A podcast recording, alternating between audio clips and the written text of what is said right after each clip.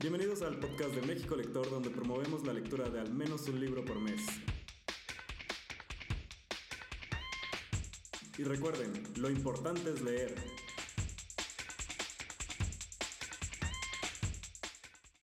Por aquí este, nos acompaña Oliveira, nos acompaña Nicolás, está Jaime Mesa, y Maru, eh, Elena, y la otra, déjame ver, la otra Maja. Y bueno, este, si quieren, pues demos comienzo a este espacio. Bienvenidos. Eh, vamos a hablar el día de hoy pues, de esta más reciente novela de Oliveira que se llama Las marcas del agua, que salió, si no mal recuerdo, finales de noviembre, ¿verdad? Pues sí, o sea, casi que llegó a la fila penitas y ahí la estrenamos. Justo, ya, o sea, llegó casi como en los primeros este, días de la fila, acababa de salir. Y bueno, a quienes estén escuchando y si no han este, visto la sinopsis de la novela, se las voy a leer ahorita, que es Las marcas del agua cuenta la historia olvidada de una cofradía que intentó en pleno siglo XVI establecer un lugar donde reinara la concordia, aprovechando los viajes de Cortés, Magallanes y Luis de Carvajal. Es una novela de arquitectura compleja y acoples finos, donde las injusticias del pasado parecen una alegoría del presente mexicano. Y fíjate que suelo cometer el error de no leer la sinopsis. En este caso me pasó con tu novela, me fui por la portada y justamente la portada me llamó muchísimo la atención, que quienes no la conozcan la pueden ver este, en, el perfil justo de, de, Oliveira y esta portada pues te impresiona y te lleva a preguntarte pues hacia dónde nos llevan las marcas del agua. Es como la primera pregunta, o sea, yo antes de leer la sinopsis me quedé con esto de hacia dónde nos llevan las marcas del agua. No sé si alguien quiera comentar, tu Oliveira, o por aquí este Jaime, ¿qué, ¿qué, es lo que les pareció la portada y por qué se eligió esta portada? Bueno, mira, cuando, cuando estábamos eh, decidiendo qué, qué, portada iba a tener el libro, pues fue, fue un trabajo bastante complicado porque pues la novela es, es amplia, eh, tiene muchos, recorre muchos espacios, tiene muchos personajes y, y distintos momentos en el tiempo. Ya, ya decías, que, va al 16 y también sucede en el siglo XXI. Y entonces era difícil encontrar algo que lo englobara todo. Y, Raúl, que es el que diseña las portadas, pues me dijo que, que le diéramos vueltas a, a, qué concepto podría, podría yo tratar de, de darle para, para, buscar una portada. Y había un título que, que, que medio jugamos con esa posibilidad para la novela, que era Carroña. Lo que pasa es que es un título que, que la ñ no, no, me termina de gustar y quizá era también muy fuerte, pero Carroña es un concepto que reúne bastante bien eh, el sentimiento que expresa la novela. Y entonces, pues, pues, esta fue la portada que nos ofreció. Si ustedes se dan cuenta, eh, está la, la, oveja viuda de, de, su hijo que ha perdido, del, del becerrito, pero la carroña o los carroñeros pues están ahí dando vueltas, son esos cuervos, pocos son cuervos, que, que, están viendo con unos ojos terribles eh, al retoño. Y entonces, en buena medida, la, la novela pues es, es, ese dolor que expresa eh, la madre borrego, pero también es la, la, la espera de los carroñeros tratando de, de sacar este, algo de, de, esa tragedia. Y yo creo que, que, eso pues reúne bastante bien el sentimiento que hay detrás de la novela. Buenísimo. Eh, Jaime, no sé si tú quieres este, comentar algo de, de, la portada que te causó, qué impresión te dio, o si ya conoces también esta parte de, de cómo se eligió. Digo, buenas noches, eh, Luis, Link, Nicolás, este, querido Jerry, ¿cómo están todos?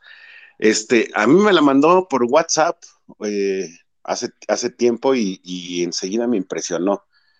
Eh, ahorita me, este, me causa estupor que diga de la oveja que es una viuda porque se le murió su hijo, pero bueno, este, pero eh, me parece que es una portada que, que resume perfectamente eh, como esa, esa sustancia que tiene la novela, ¿no?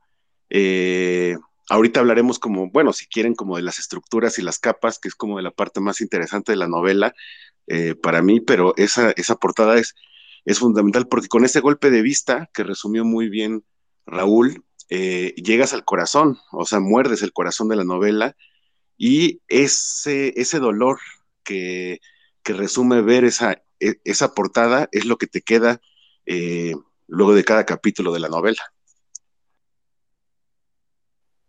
Sí, y justo esta parte que dice que, bueno, es una novela de arquitectura compleja, y ahorita que ya sabemos un poco más de la portada, este es el sentimiento que, que te da cuando comienzas a leer las marcas del agua, porque eh, yo comentaba que, por ejemplo, entre párrafos tienes que estar muy atento en el tiempo en el que estás, porque sí existen estos cambios de tiempo, sí existen estos cambios de personaje no tan anunciados, sino más bien que le dejan el trabajo al lector de que sí esté poniendo atención de, qué trata las marcas del agua y lo que está sucediendo alrededor.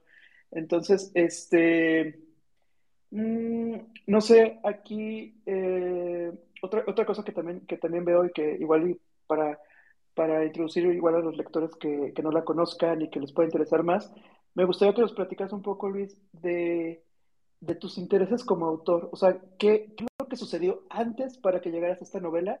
Y ya ahorita ya vamos platicando de qué va, qué es lo que nos podemos encontrar. Ya hablamos que hay tiempos, ya hablamos que hay muchísimo tema de, historia pero me gustaría saber un poco más de, de, tu historia como autor. O sea, ¿qué es lo que tuvo que pasar en tu historia como autor para que pudiéramos llegar a las marcas del agua y ya de ahí partimos?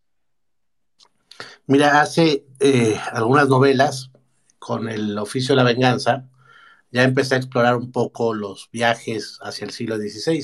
En esa novela, pues narro brevemente eh, algunos pasajes de la vida de Luis de Cáncer, que fue un, pues un misionero que, que estuvo en, en, Chiapas y también estuvo en, en Florida. Y, y bueno, eh, ya, ya, ya, me acercaba al siglo XVI porque ha sido una de las cosas que, que siempre me han llamado la atención, eh, el siglo de, de, la conquista y también de los descubrimientos. Digo, para hablar de dos de las cosas que sucedieron, porque también es el siglo de la lucha de, de los reformados para transformar eh, la religión es, es un siglo de, de, de, muchas cosas en Europa y pues obviamente también en América. Entonces, es una obsesión, si lo queremos ver así, que he tenido desde joven. Me, me gustaban los viajes de Magallanes, siempre me, me ha causado curiosidad cómo, cómo vivían los, los marineros de, de, aquellas épocas en esos pequeños barcos con los que cruzaban el mar. Y entonces, pues estuve dándole mucho tiempo vueltas a cómo contar una historia del siglo XVI sin hacer una novela que fuera solamente histórica y además que, que pretendiera ser narrada con personajes que cuentan la historia en primera persona. Eso es algo que me costaba mucho trabajo hacer porque me parece muy poco verosímil y, y eso, pues hay muchas novelas históricas que cometen para mí ese error que es poner a hablar a los personajes del siglo, digamos en este caso 16, como mexicanos del siglo XXI. Eh, digo, es, es, una concesión que se puede dar, por supuesto. Eh, ¿no? Uno como lector dice, bueno, sí, me están contando una historia del siglo XVI y me la cuentan como se habla del siglo XXI, porque si no, no entendería nada. Pero a mí simplemente, a, mí ahí me faltaría pues eh, ese, ese paso de verosimilitud y entonces una buena parte del trabajo que, que realicé para, para, ver cómo iba a escribir la novela fue entender cómo iba a ser la voz que narraba para no meterme en el lío de, obviamente no escribir con el siglo XVI, pero al menos dar eh, el gatazo, como se dice, de, de, que estaban hablando personajes del XVI. Y entonces la, una de las cosas que, que, resolví y que fue muy importante para luego poderme sentar a escribir la novela fue precisamente que todo lo que sucede en el siglo XVI se narra desde el siglo XXI. Es decir, hay un historiador en el siglo XXI que está buscando unos papeles y, y datos para, conformar, para, para, confirmar una teoría que tiene él sobre esta famosa cofradía que, dice él existió en el siglo XVI. Y entonces, con sus investigaciones y su búsqueda en archivos y, y, y en, en, y en algunos conventos donde se hallan baúles llenos de papeles, pues él nos va narrando la historia. Y entonces eso permite que yo pueda contar el siglo XVI con, el, con las palabras de un historiador del, del, siglo XXI. Entonces, como pueden ver, fue el siglo XVI el que me fue dictando cómo tenían que ser los personajes del XXI. Es decir, después de que fui dándole vueltas a cómo resolver el siglo XVI, parte de resolver el XVI fue entender cómo iba a tener yo personajes en el siglo XXI que se ligaran con el XVI. Entonces, eh, más o menos ese fue el camino fue un camino de cómo voy a hacer para contar una historia del siglo XVI sin que sea una novela histórica narrada por personajes que se supone que viven en esa época. Y así fue como terminé con esta novela que se cuenta pues desde el siglo XXI, pero en alguna buena medida yo creo que la mitad de las páginas se refieren a las aventuras y, y sí, a las intrigas de lo que sucedió en el siglo XVI, tanto en los viajes de Magallanes como en, la, en, en, en los viajes locos de, de Cortés desde la Ciudad de México hacia las Cibueras, como también ese intento de, Bartolomé de las Casas de, fundar unos eh, pueblos de indios en, la, lo que hoy día es, es, Venezuela, en la costa de las Perlas, etcétera. Es decir, eh, esos personajes del siglo XVI, pues cobran vida gracias a los personajes del siglo XXI.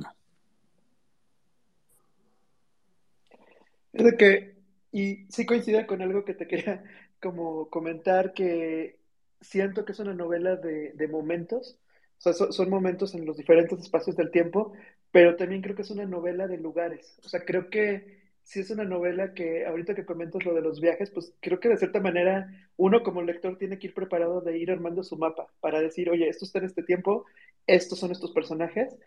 Y sobre todo me refiero a mapa por el tema de, de que siento que tiene algo de aventura que es lo que te mantiene también muy intrigado a seguirle avanzando, porque vas avanzando en paralelo diferentes historias y vas descubriendo cada vez más cosas.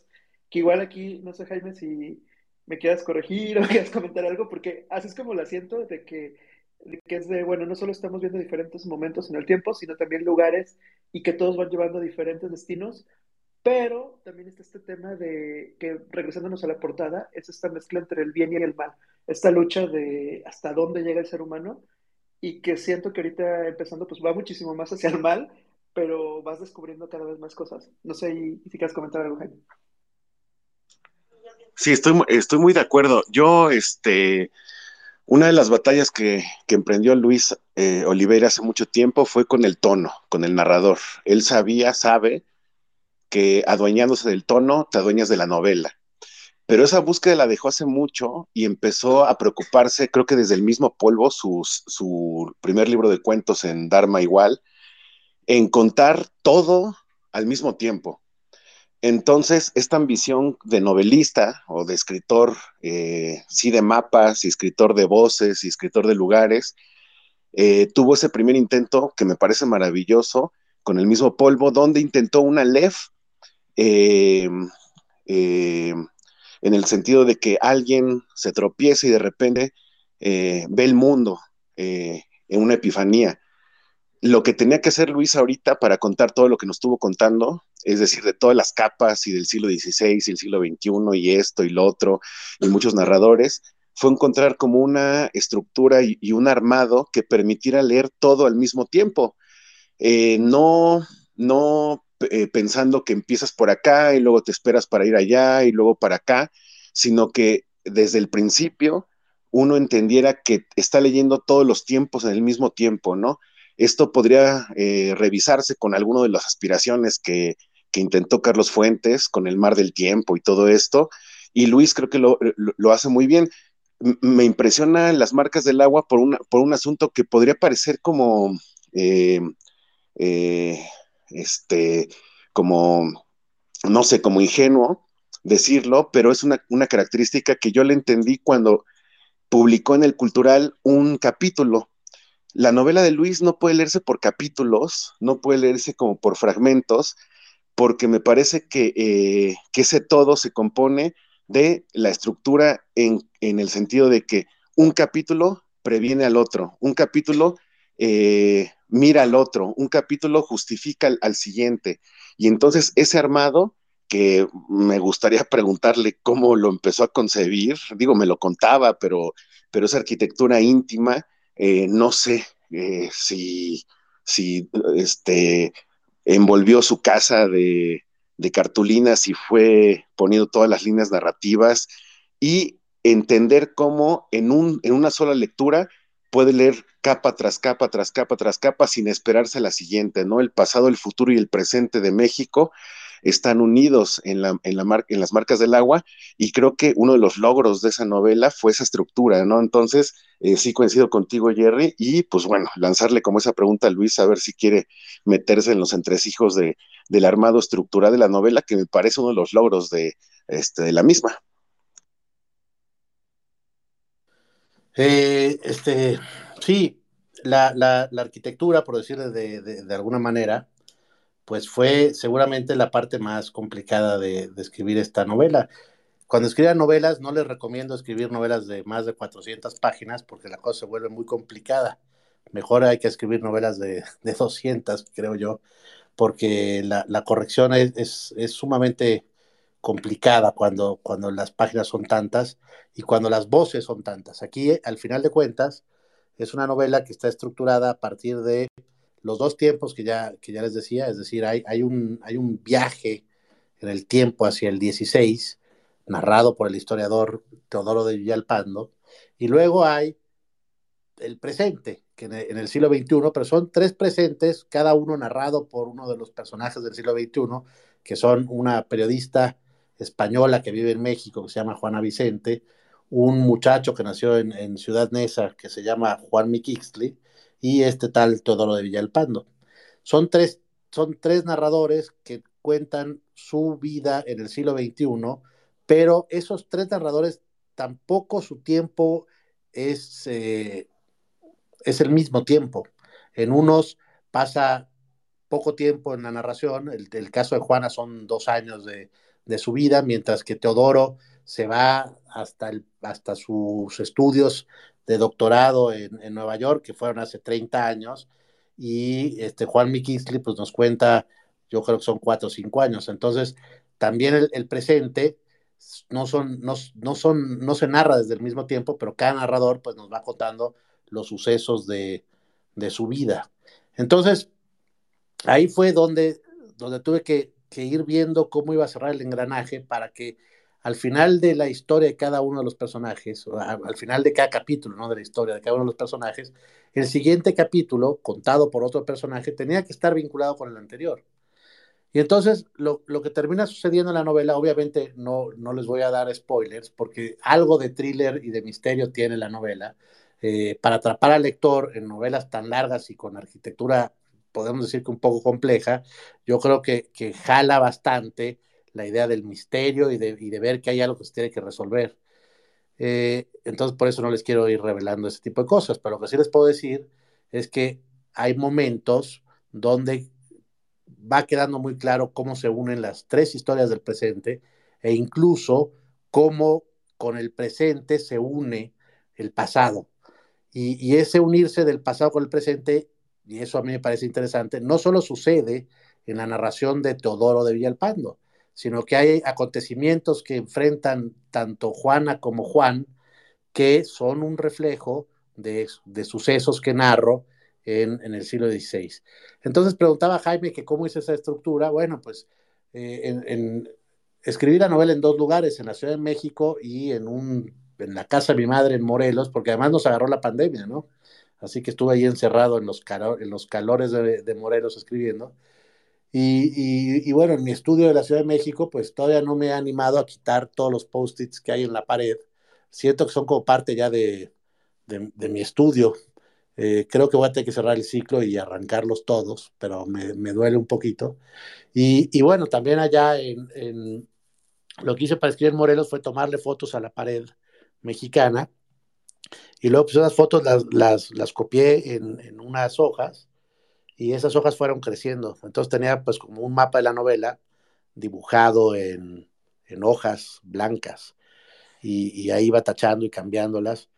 Y, y, entonces lo que llegó a suceder es que había momentos en que parecía que, que la novela tenía que estar contada, como está contada está bien, pero quizá algún personaje tendría que haber empezado antes y, sin embargo ya resultaba imposible, porque el engranaje era tan, vamos a decir, fino, fino en el sentido de preciso, que mover un capítulo de un lugar al otro era, era simplemente imposible, porque entonces se, iba, se iban a desacoplar los, los engranajes y no iba a funcionar la novela como funciona, que, que en algún sentido, que además se va revelando hacia el final, funciona como reloj. O sea, al final sí termina eh, eh, acoplándose cada una de las historias y, hay un momento de un clic este, que sería en un reloj cuando sale el cucú y, hace su, su, ruidito, ¿no?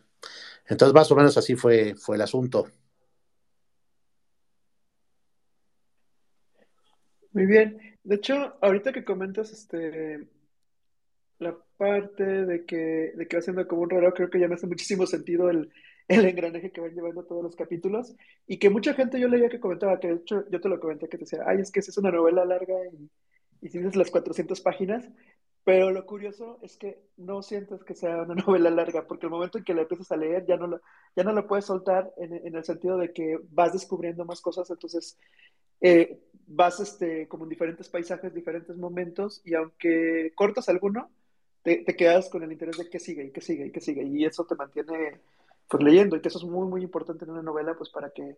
me, llega a pasar con algunas, que de repente vas a media novela y tú así de, no me ha llamado la atención, así de, ¿y en qué momento pasa algo? Y acá tiene tantos elementos que, que van pasando distintas cosas que, que te dejan con esa curiosidad de, todo esto va a llevar a algo como dices, o sea, al final, pues creo que esa es la gran sorpresa, que la vayas avanzando y, que vayas justamente tomando esas notas, por eso te comentaba como lo del mapa, porque ahorita que te escucho ya tomé otras y ya estoy llegando con post-its, porque no es que no te acuerdes, pero sí hay esa complejidad de, pues, ir llevando como el hilo conductor. Sí, mira, yo, eh, hay veces que uno tiene que decidir qué, hacer, ¿no? Eh, por ejemplo, la, mayoría de los capítulos tienen el nombre del personaje que narra el capítulo. Eh, o sea, empieza con el, empieza con el nombre del personaje, ¿no? Juana Vicente o, Juan Mikixli. Eh, esos, a mí me parece que se podrían haber este, quitado, pero sin embargo eso le complica más la vida al lector. Y entonces también uno a veces tiene que, que aceptar que, que, claro, yo conozco la novela a detalle por todos los años que estuve haciéndola, pero alguien que se la topa sin conocer nada, pues no está de más darle algunas pistas, ¿no? Eh, por ejemplo, eso hace Bolaño en, Los Detectives Salvajes. Él tiene muchísimos personajes y entonces él le pone nombre y pone en qué lugar se encuentran. Eso pues para, darnos un mapita en los, en los subtítulos de los capítulos para que vayamos entendiendo eh, quién narra. Aunque a mí me parece que las voces de cada uno de los personajes son suficientemente claras y distintas como para que se pudiera distinguir sin sin ponerle esos, esos encabezados con, esos, con el nombre de los personajes. En el único lugar donde sucede lo que tú dices, Jerry, que hay que estar eh, muy atentos a los cambios de tiempo, es cuando narra Teodoro de Villalpando, porque Teodoro, que es el historiador, narra sus, sus aventuras, por decirlo de alguna manera, del siglo XXI, pero claro, sus aventuras del siglo XXI están directamente ligadas con los sucesos del XVI, porque al final de cuentas este es un tipo que se supone que está en la academia, que está investigando sobre esta cofradía del siglo XVI y eh, el director de su dependencia lo acusa de farsante, de que los papeles que encuentra son, son este, inventados o que él los puso ahí, los mandó sembrar. Entonces, pues él tiene todo este problema de, por un lado, nadie le cree lo que él cuenta, y por otro lado, pues él está convencido de lo que va hallando, y entonces ahí sí pasamos de la narración de lo que a él le acontece en su vida del siglo XXI a los acontecimientos del siglo XVI. Y entonces, lo único que, hice ahí para tratar de darle pistas al lector es que yo creo que la narración del siglo XVI, bueno, no creo, estoy seguro, la narración del siglo XVI tiene algunos detalles, algunas palabras, por ejemplo, que no se usan en el siglo XXI, son pocas, pero son suficientes como para dar pistas de que estamos en la época del Quijote, por ejemplo, ¿no? Entonces hay, hay, hay forma, hay conjugaciones, son, insisto, son muy pocas, pero son, están ahí como claves para que el lector tenga un asidero y sepa de lo que estamos hablando. Y bueno, y otra clave fundamental es que en el siglo XXI, pues obviamente ni, ni, ni andamos en corceles, ni usamos espadas, ni nos subimos a carabelas. Entonces, cuando suceden todos esos acontecimientos del 16, pues queda bastante claro que, son, son sucesos eh, de, otra, de otra época. Sin embargo, sí reconozco que, tiene esa, pues vamos a decirle, dificultad, es decir, el lector tiene que estar atento de los momentos en los que estamos. pero es bueno que los lectores estén atentos hasta en las obras más simplonas, ¿no? Eh, estar atento ayuda a que, a que la, novela o lo que estamos leyendo pues entre de, de manera más profunda a nuestra mente y a nuestro corazón. Claro, y ahorita pues este, me comentaba Jaime el tema del mismo polvo, o sea, también yo me cuando lo leí me quedé con algo, o sea, fueron cuentos y fue un estilo de, escritura que me dejó algo, y ahorita leer las marcas del agua es como esta continuación de decir, estás regresando a leer como un estilo de escritura, pero en otro nivel, con otros personajes, y, eso es lo importante, que es lo que te queda del libro. Igual y no te vas a acordar de todo, pero sí te vas a quedar con esa sensación de que fue, fue leer ese libro. Igual este, me gustaría preguntarle aquí a Nicolás este, su opinión como en el lado de, Dharma, o sea, de decir, yo, yo, he visto que Dharma ha ido evolucionando su colección, empezamos este, con libros con Jaime Mesa, con, algunos tuyos, y me gustaría preguntarle ahorita cuál es su impresión de que lleguen las marcas del agua hoy a Dharma y, cómo robustece la oferta que tiene hoy, hoy Dharma editorial. Bueno, gracias Jerry. Eh, saludos a todas y a todos. Pues sí, yo, yo realmente busqué a, Oliveira hace muchísimos años, eh, cuando malamente era autor de, del Imperio del Mal, o sea, de Random House, pues, y le, dije que, me interesaba mucho lo que hacía. Eh, siempre desde los primeros libros que leí de Oliveira, es decir, eh, Bloody Mary, eh, detecté una, una, propuesta distinta a lo, que, a lo que se escribía en México, es decir, una literatura arriesgada, con contenido, con sustancia, eh, una literatura que, justamente envolvía al lector, a la lectora, en una atmósfera distinta y, creo que lo dices bien con lo del mismo polvo, es decir, eh, creo que la contemplación en la voz de Oliveira está llegando a, unos lugares eh, muy especiales, muy potentes y muy particulares. Eh, como termina el mismo polvo, podría decirse que es como empieza las marcas del agua, es decir, contemplando, viendo cosas, dándole al lector eh, imaginaciones y, eso es muy especial, la verdad es que es, es, algo arriesgado, es algo que va mucho con la línea editorial de Dharma, con, mucho con nuestro catálogo, eh, son literaturas que, que, que, te incomodan, que te, que te cuestionan y, y ciertamente por eso al principio quise que Oliveira fuera parte del catálogo, eh, creo que eh, hemos trabajado muy bien juntos. Creo que ya llevamos tres libros que, se, han, se han trabajado bien.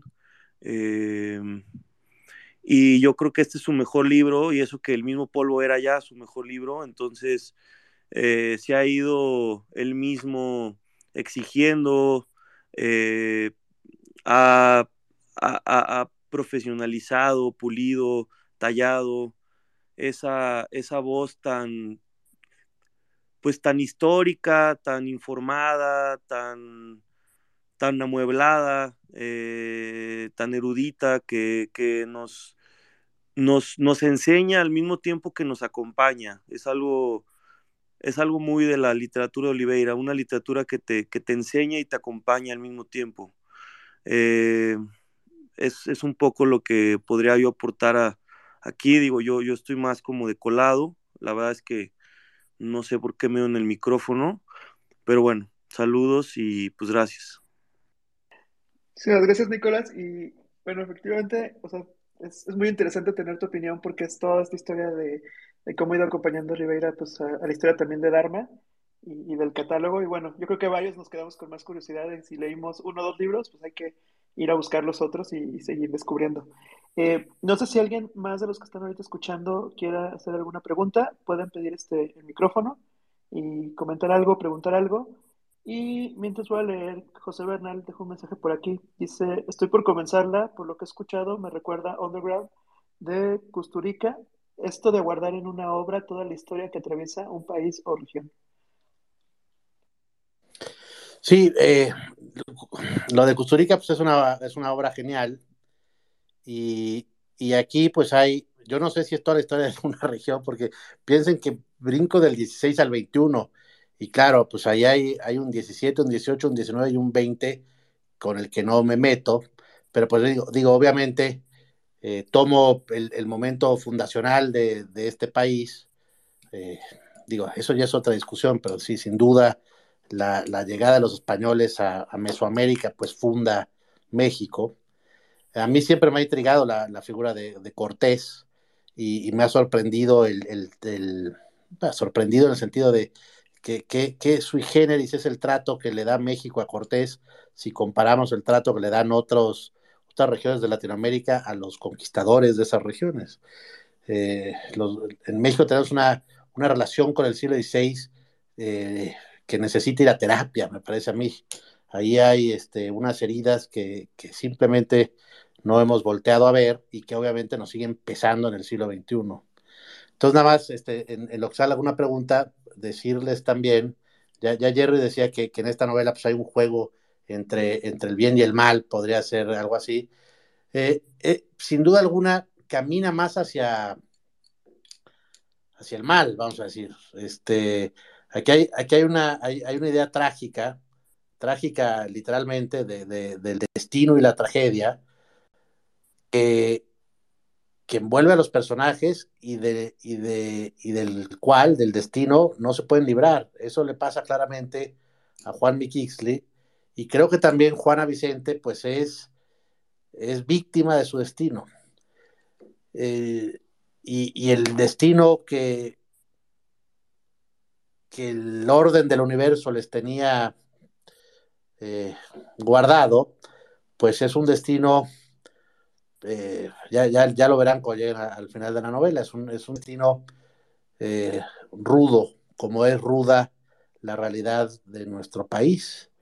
Es, es una novela también que, que como retrato, yo, yo creo que, que, es un retrato, no, no, no sé si realista, porque no, no es, no, no busco el realismo, pero tampoco es cubismo, pues, es un relato, un, perdón, un retrato, pues del México que habitamos, y el México que habitamos, desgraciadamente, pues es un México muy corrupto, muy violento, lleno de, personajes que son como los cuervos de la portada, que solo están buscando qué comerse de los cadáveres de los demás. Y, y es el México el que vivimos y por lo tanto es muy difícil que una novela que pretende reflejar eso y que además está buscando en el 16 los motivos o las causas del México en el que vivimos, pues que se escape de eso. Sin embargo, no es una novela que se regocije en, la violencia. Es más bien la violencia, pues una, una, una sombra que desgraciadamente acompaña a los, a los personajes. No, no, hay, no hay escenas gore, como dicen los españoles.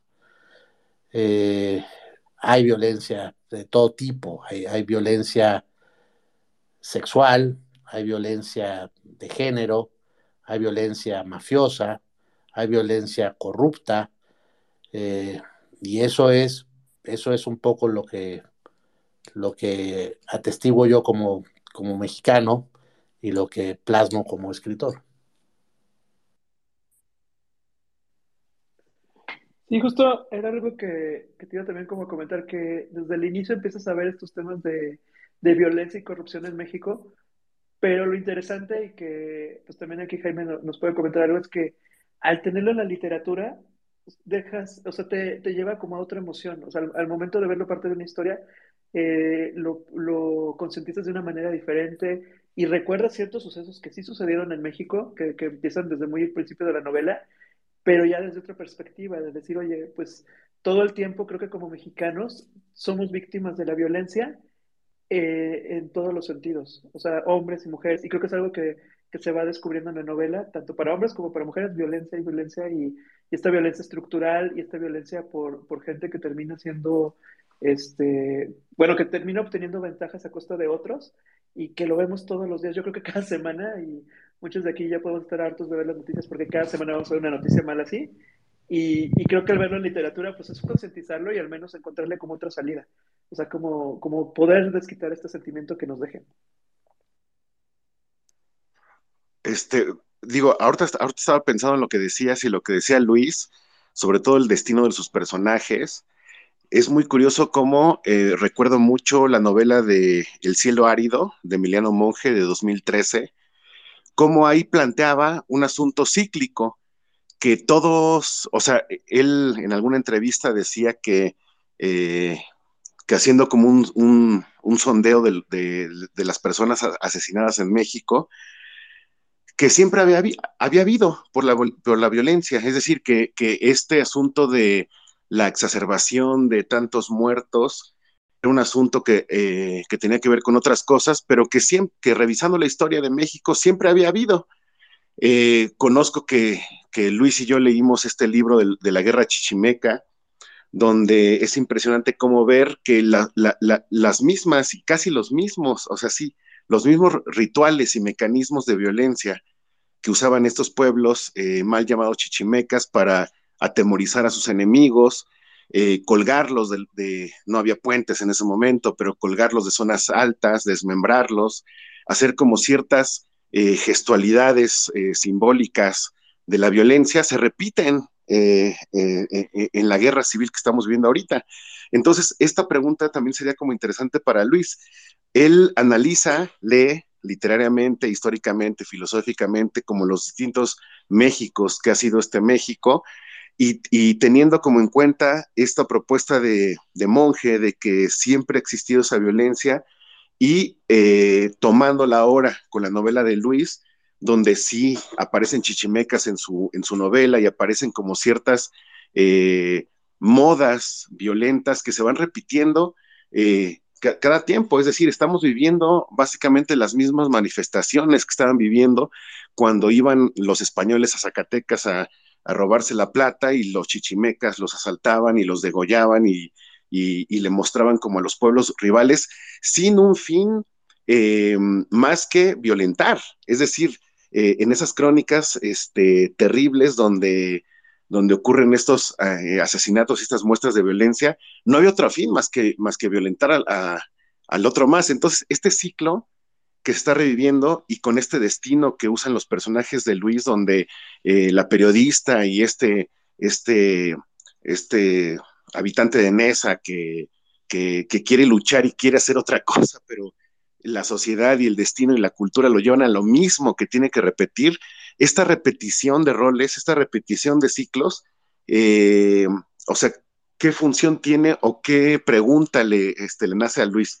Estamos repetidos, digo, eh, condenados a repetir esos ciclos para siempre, es decir, el siglo, eh, el año que viene y, la decena que viene y el siglo que viene mexicano van a ser la repetición de las guerras chichimecas.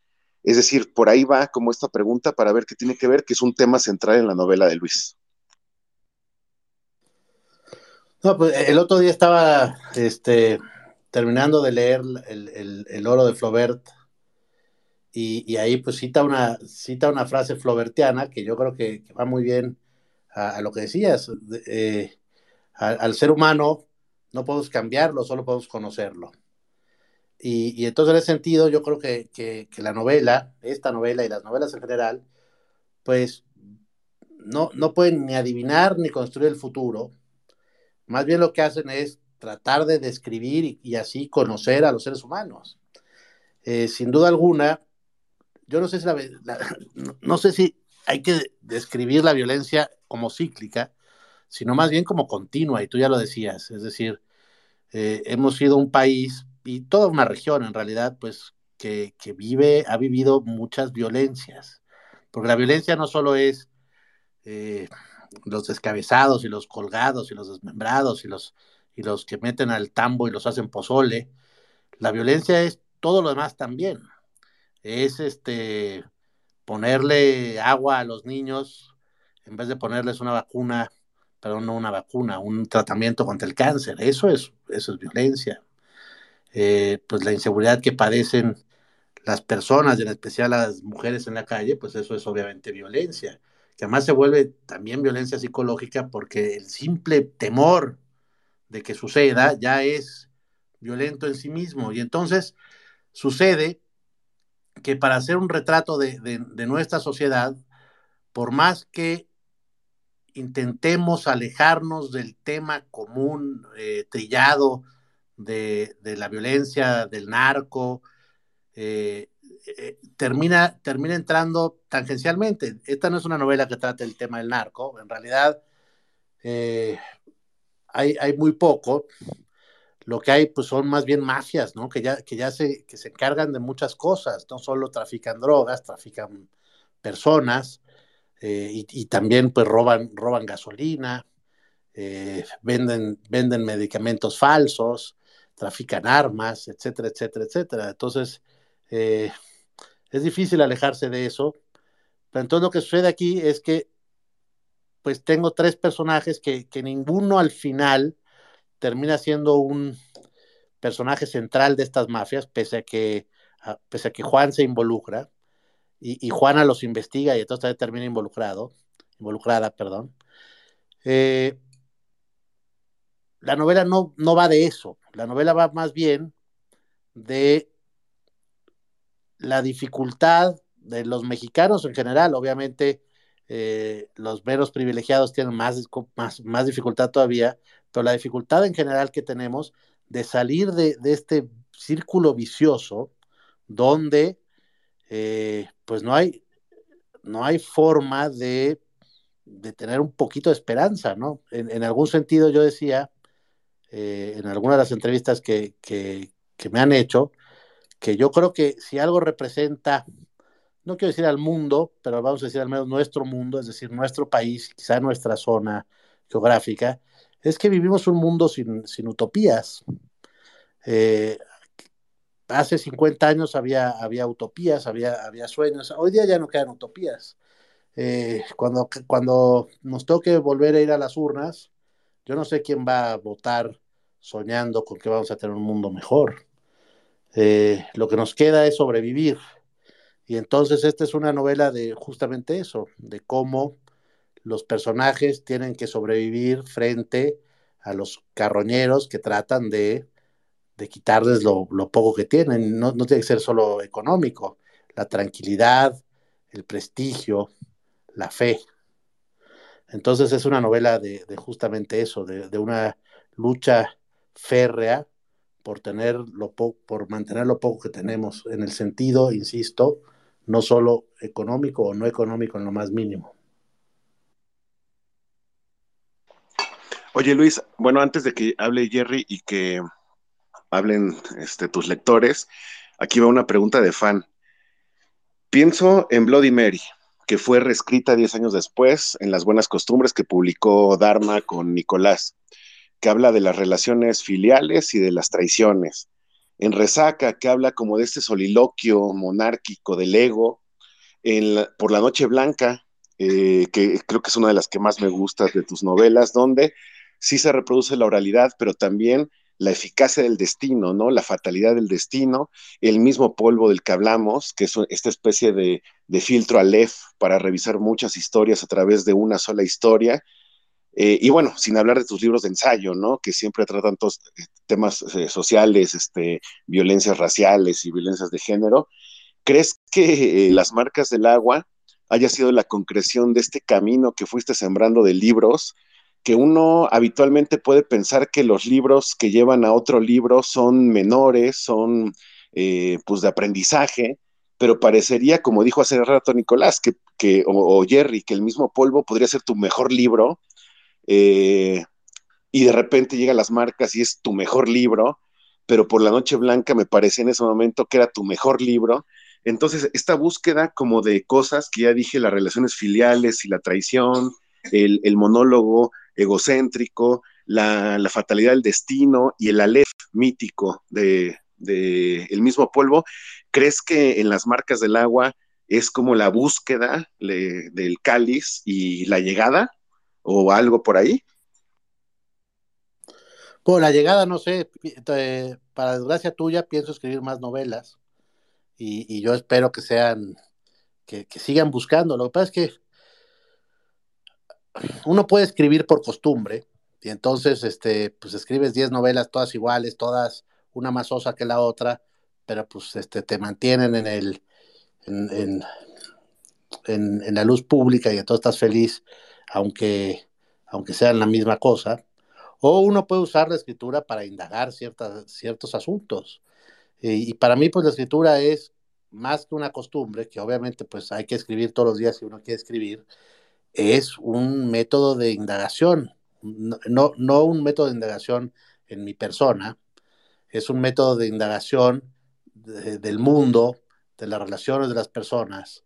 Y entonces, eh, todavía tengo bastantes cosas que indagar. Lo que sí, lo que sí tiene las marcas del agua, y creo que va un poco a lo que preguntabas, creo que en, en, novelas previas, bueno, en libros previos, porque también hay que incluir ahí el, el, mismo polvo, eh, hay, como búsquedas, por ejemplo, la, la, la, la, constatación de la belleza que hay en el mismo polvo, o la búsqueda de oralidad que hay en, Por la Noche Blanca, o, la, o la, búsqueda de, de, la maldad en las relaciones entre personas que hay en el oficio de la venganza, todo eso, esos tres libros, yo creo que terminan eh, sirviendo como base para construir las, las, marcas del agua. Las marcas del agua creo que reúnen la oralidad de, de la, de, Por la Noche Blanca, reúne el conflicto entre personas de, ciertos gremios del oficio de la venganza y tiene también parte de la contemplación de la belleza que tiene el mismo polvo. Entonces, en ese sentido, podría ser que sí es la, el cierre de una cierta forma de indagar. No me imagino escribiendo una novela parecida, digamos, e, es, otra cosa que creo que me distingue como, como escritor. Yo, yo no encuentro una fórmula y la repito y la repito, sino que más bien cuando estoy, cuando termino una novela, quiero hacer una cosa distinta, siempre busco hacer una cosa diferente. Pero eso también es parte de, la salud mental, ¿no? O sea, yo, yo no me imagino escribiendo con la misma fórmula. Claro, jamás hubiera dicho que esta es tu última novela. Este, la pregunta era como fan, pero más bien es eso que respondiste al final, ¿no? Que es como el cierre de esta primera etapa, vamos a llamarla. Deseo que haya 10 etapas más, pero sí se ve una, un asunto como de cierre, ¿no? En esta etapa. Y listo. Sí, es, es, un vino que está bien añejado la novela.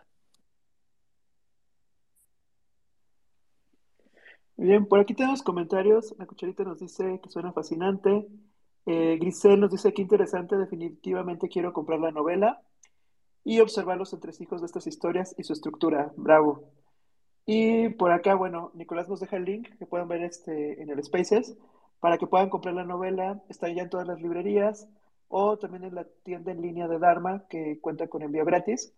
Que algo que también les quería comentar ahorita antes de darle la palabra a Carolina es que bueno, todos los que están escuchando, apoyemos muchísimo a estos autores este, que están lanzando novelas este año. Es complicado estar sacando nuevas historias en México. Bueno, Nicolás no lo puede comentar ahora que vienen de la fila y demás. Y creo que es bien importante que estemos apoyando a autores, que regalemos libros ahorita en estas navidades y que acerquemos estas historias, porque seguramente, ya lo hemos platicado, nosotros como lectores podemos conocer por el estilo de novela, por estas pláticas, a quién le puede gustar este libro. Entonces puede ser un gran regalo en esta Navidad otras historias, algún libro de Jaime Mesa, o sea, nosotros como lectores podemos saber qué libro puede ser un buen regalo y pues de esta manera ir apoyando a, los autores y compartiendo más historias y pues que siga subiendo el nivel de, literatura en México, que la verdad es una sorpresa ir descubriendo cada vez más historias. Eh, Carolina, no sé si quieres este, comentar algo.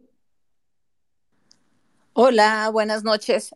Me conecté porque porque soy alumna de Jaime y porque, pues porque estoy escribiendo ahora eh, mi propia novela, la primera, con la asesoría de Jaime y pues me siento realmente a veces muy contenta y luego a veces me, atoro y demás, pero me gustó mucho la, frase que dijiste, em, que dijo el autor, eh, eh, Muñoz Oliveira que, que ya no creemos en utopías. Y hoy especialmente yo me he sentido bastante frustrada con lo que pasa en nuestro país. Y, siento, y, en ese sentido va mi comentario y una pregunta, ¿cómo podemos reavivar los sueños de las generaciones más jóvenes? Yo soy mamá de una niña de 11 años y pues le trato de, de que siga leyendo, de que siga interesándose, pero esto que tú dices de que, de que no creemos en las utopías es una cosa muy fuerte, particularmente después de dos años, bueno, casi tres años de pandemia, em, con un gobierno que nos confunde sin politizar los detalles, pero, pero sí me, me llama la atención eso, ¿no? O sea, ¿cómo podemos enganchar a nuestros lectores con, con algo que, que se comprometa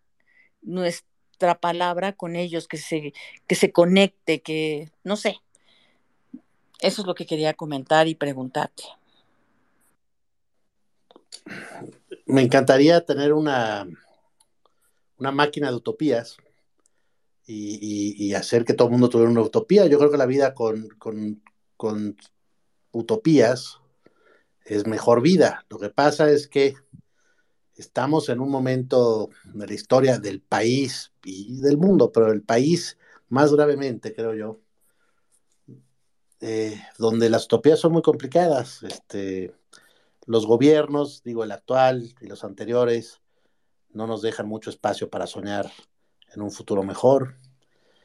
Eh, la destrucción del planeta pues tampoco nos deja mucho espacio para, para soñar en un mundo mejor. Entonces, en ese sentido es donde yo digo que no hay utopías, pero eso no quiere decir que vivamos con desesperanza, suene contradictorio.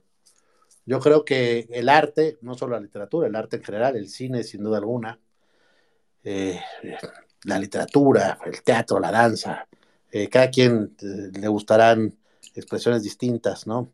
La, pintura sin duda alguna que a mí me, me fascina, escultura y demás. Todo eso es un espacio de, ese sí es el espacio de la utopía y ahí podríamos tener siempre utopías. Los, el arte es, un espacio que nos permite darle sentido a la vida sin, sin ninguna duda.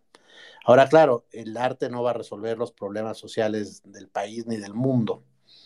Y entonces ahí es donde yo ya me quedo sin, sin palabras. Yo no tengo idea de qué se puede hacer para que el país sea distinto. Ya lo hemos intentado todo electoralmente y no hemos llegado a mejor puerto de ninguna manera. Eh, entonces, en ese sentido, ahí es donde menos esperanzas tengo yo. Eh, hay, que, hay que abrazar a los amigos y, tratar de hacer unas vidas íntimas que, sean, que sean ricas y le den sentido a nuestra existencia, porque no, no, veo, no veo más panorama. Perdón por ser tan este, pesimista, Carolina, pero la verdad es que eh, me cuesta mucho trabajo ser, ser optimista en, esta circunstancia. Y entonces, en ese sentido, pues la, novela, yo no sé si es pesimista. Eh, al final, eh, como, como les dicen, este, tiene, hay, hay, hay, son, son muchas historias, hay unas que tienen salida y continuación, hay otras que no. Entonces, en ese sentido, pues hay un equilibrio entre el futuro y, la desgracia. Pero sin ninguna duda, eh, y ya la portada lo adelanta, no, no es una novela este, muy, muy optimista. Yo creo que, sin embargo, vale la pena ir viviendo las vidas íntimas, ¿no? La vida con, con la gente cercana, esa es una vida rica. Entonces, pues disfruta a tu hija y, dale, dale buenos espacios para que pueda, para que pueda sonreír. Yo creo que eso es lo que hay que hacer. Muchas gracias y felicidades por tu, por tu novela. Gracias. Oye, y sin embargo, bueno, saludos para Carolina y para Grisel y los otros alumnos que andan por acá. Sin embargo, el arranque de tu novela, no sé si ponerlo de optimista, empieza así. Es tanta la belleza del mundo que la sangre derramada no alcanza para hacerle sombra. Entonces también ahí está, ¿no? Un asunto también contradictorio. Bueno, es que la belleza no es una utopía. la belleza es, la podemos, la podemos observar. Y entonces, pues, más que una contradicción, yo creo que es el mundo en el que vivimos.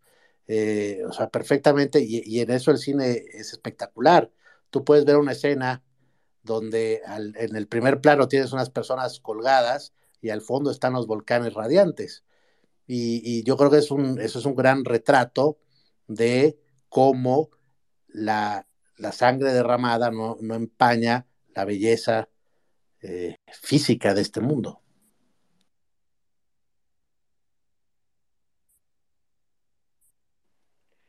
Interesante reflexión. Me, me acordé ahorita de, del libro de la elegancia del erizo, que me lo recomendaron mucho, y creo que fue una de las cosas que me llevé de ese libro, que no me encantó tanto, pero sí, sí tiene que ver con esto del tema de, de apreciar la belleza a pesar de lo que pasa en el mundo, a pesar de las circunstancias, que creo que también es un tema que, que pasó mucho en tu novela. Y bueno, no sé si alguien más tenga alguna otra pregunta. La verdad ha sido una noche pues muy, muy interesante, este, que, que hemos descubierto más de las marcas del agua. Y quienes no lo han empezado, pues están invitados. Y por aquí Nicolás quiere comentar algo.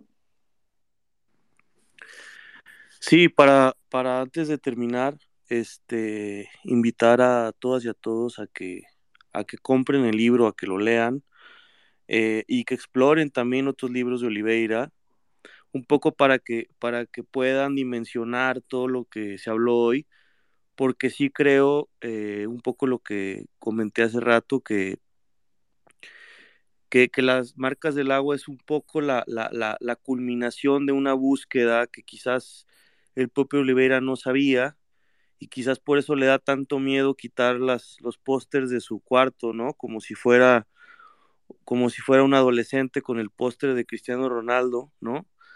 Y, yo creo que es porque, porque realmente logró algo ahí, algo muy especial. Este, y de verdad es que que se la van a pasar bien. Es, es retador ver el libro porque está, está gordo, está, está grande, son más de 400 y pico de páginas, pero se la van a pasar bien.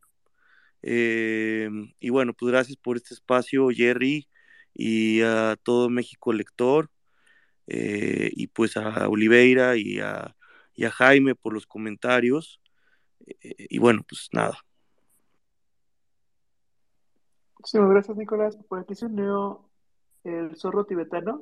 No sé si quiera comentar este algo. Sí, este, bueno, yo justo de, de, lo que hablaban ahorita de, de la eh, ausencia de utopías y todo esto ahorita, y acerca del arte como, como, pues como contrapeso, ahorita recordé pues una, eh, esta novela de París en el siglo XX de Julio Verne, ¿no? De cómo incluso el arte se llega a deteriorar este, bajo la realidad en ese entonces futura, ¿no? Del mundo. Y este, pues incluso la música empieza a ser, este, pues más bien sonidos como de guerra y, y bombas y cosas así. Este, y pues bueno, no sé qué piensen si en algún momento incluso, si llegamos a, o si sigue siendo todo como hasta ahora, eh, pues incluso el arte llega a deteriorarse y deje de, mostrar, ¿no? Esa, eh, ese contrapeso que tiene ahorita ante la eh, ausencia de utopías. O sea, claro que, el arte se puede deteriorar, necesita una cierta atmósfera que permita la creatividad. El estalinismo es un claro ejemplo de, de cómo pues, este, los artistas se fueron volviendo pues, este, intelectuales orgánicos, le dicen en México, ¿no? Y escribían más o menos, pues, lo que el régimen esperaba que, escribieran. Digo, claro que hay, hay, hay, excepciones hasta dentro del estalinismo, pero, pero claro, cuando el clima es muy adverso contra, contra la libertad creativa, pues a veces se pueden crear obras que, salen a luz mucho tiempo después. Los seres humanos, incluso en, en las peores circunstancias, somos capaces de ser eh, artistas excepcionales. Sin embargo, eh, obviamente es mejor un espacio donde la libertad creativa sea impulsada y entonces es ahí donde, donde el arte pues este, brilla más. Eh, pero pero no hay que cejar, es decir, tampoco podemos depender siempre del entorno que, que, propicia el Estado. O sea, una de las lecciones que tenemos que sacar de, del gobierno que tenemos hoy día es que no podemos depender solamente de la voluntad de, de apoyar ciertas cosas del Estado, porque a veces nos tocan estados canallas, vamos a decirlo así.